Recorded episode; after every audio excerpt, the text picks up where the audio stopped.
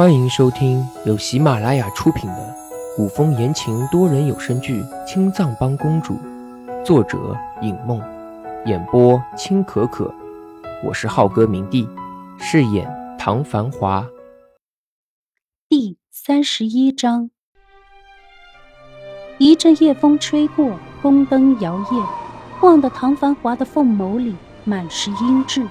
魏一白忍不住倒退一步，却不想。唐繁华逼迫过来，将魏一白逼得倒退，贴在宫墙上。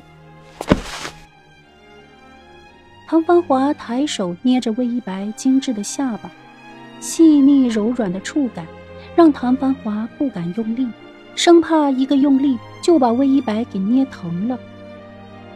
唐繁华嗤笑自己，魏一白怀疑他要谋反，他却还是控制不住的心疼他。心疼他又怎样？他为他痴，为他狂，为他沉沦，他对他却不屑一顾。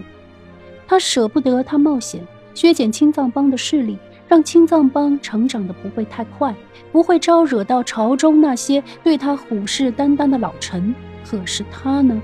他却以为他要谋反，真以为那把破椅子，他想去挨一下。然后从此过着被人监视、日日担心自己被刺杀的生活。看着魏一白，唐芳华心底涌起一阵不平。他从来没有瞪过吕彻，现在他却用这双他极喜欢的明眸瞪着他，还没有查清楚，就已经给他定了罪。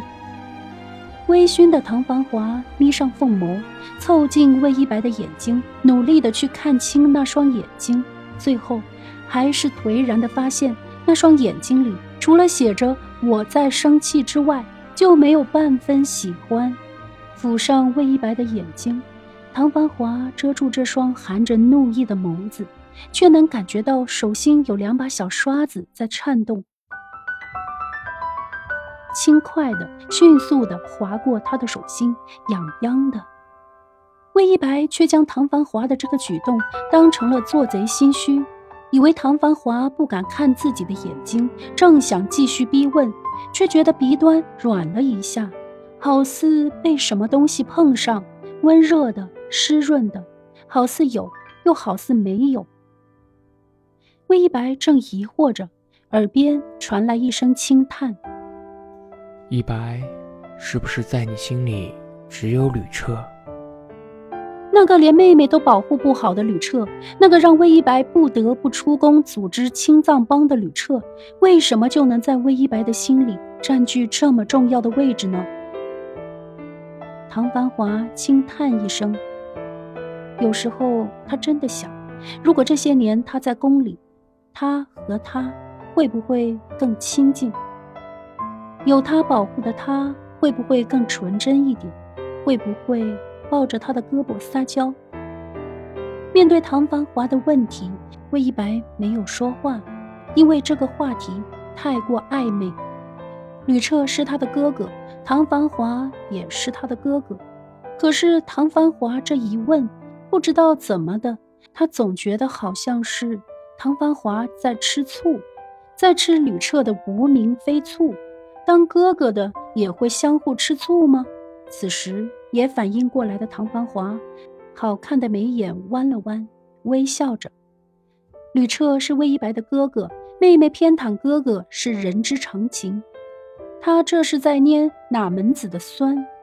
魏一白的回答还需要猜吗？总之不可能有他。之前这没良心的小白眼狼，还把他和柔妃画在一条线上，对于他。他是敌人，是对手，是要扯吕彻下龙椅的谋反之人。松开遮着魏一白眼睛的手，唐繁华没有再问，挥了挥广袖，醉眼有些迷蒙，狭长的凤眸如同一把尖刀，看到哪里都是刀锋凌厉。墨一般的长发在腰间轻轻的晃动，有点蓝色倾国的意思。魏一白看了半晌，这才惊觉。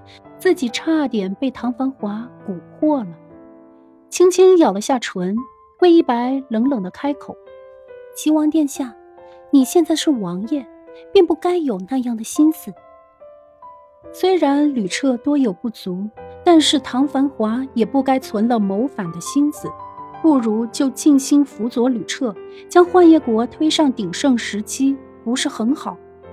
况且唐繁华已经十五年没有回宫了，即便现在宫外的名声大噪，可是，在朝廷上，老臣还是以支持吕彻的居多。唐繁华即便想谋反，也不一定能成事。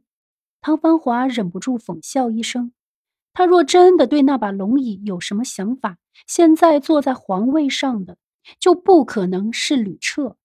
对于魏一白认定的事情，唐繁华不想解释，退了一步，离魏一白远了一些，将心底的那股邪火压下，这才缓缓开口：“一白，清者自清，本王并无谋反之意。”声音很慢。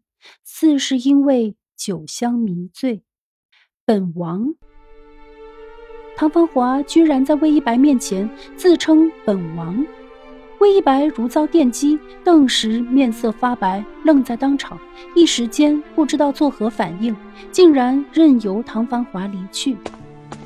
看着唐繁华离去时翻飞的衣角，夜风里似乎还有唐繁华刚才的一声叹息，机不可闻。却紧紧地攀附住魏一白的心，虫鸣声、叹息声，最后混合消弭在薄凉的月光里。魏一白回到公主殿，正想休息，突然看见枕边的一对胭脂扣，那是在他养伤的时候唐繁华带来的，说是给他把玩解闷。木的，唐繁华的那句“一白，是不是在你心里只有吕彻？”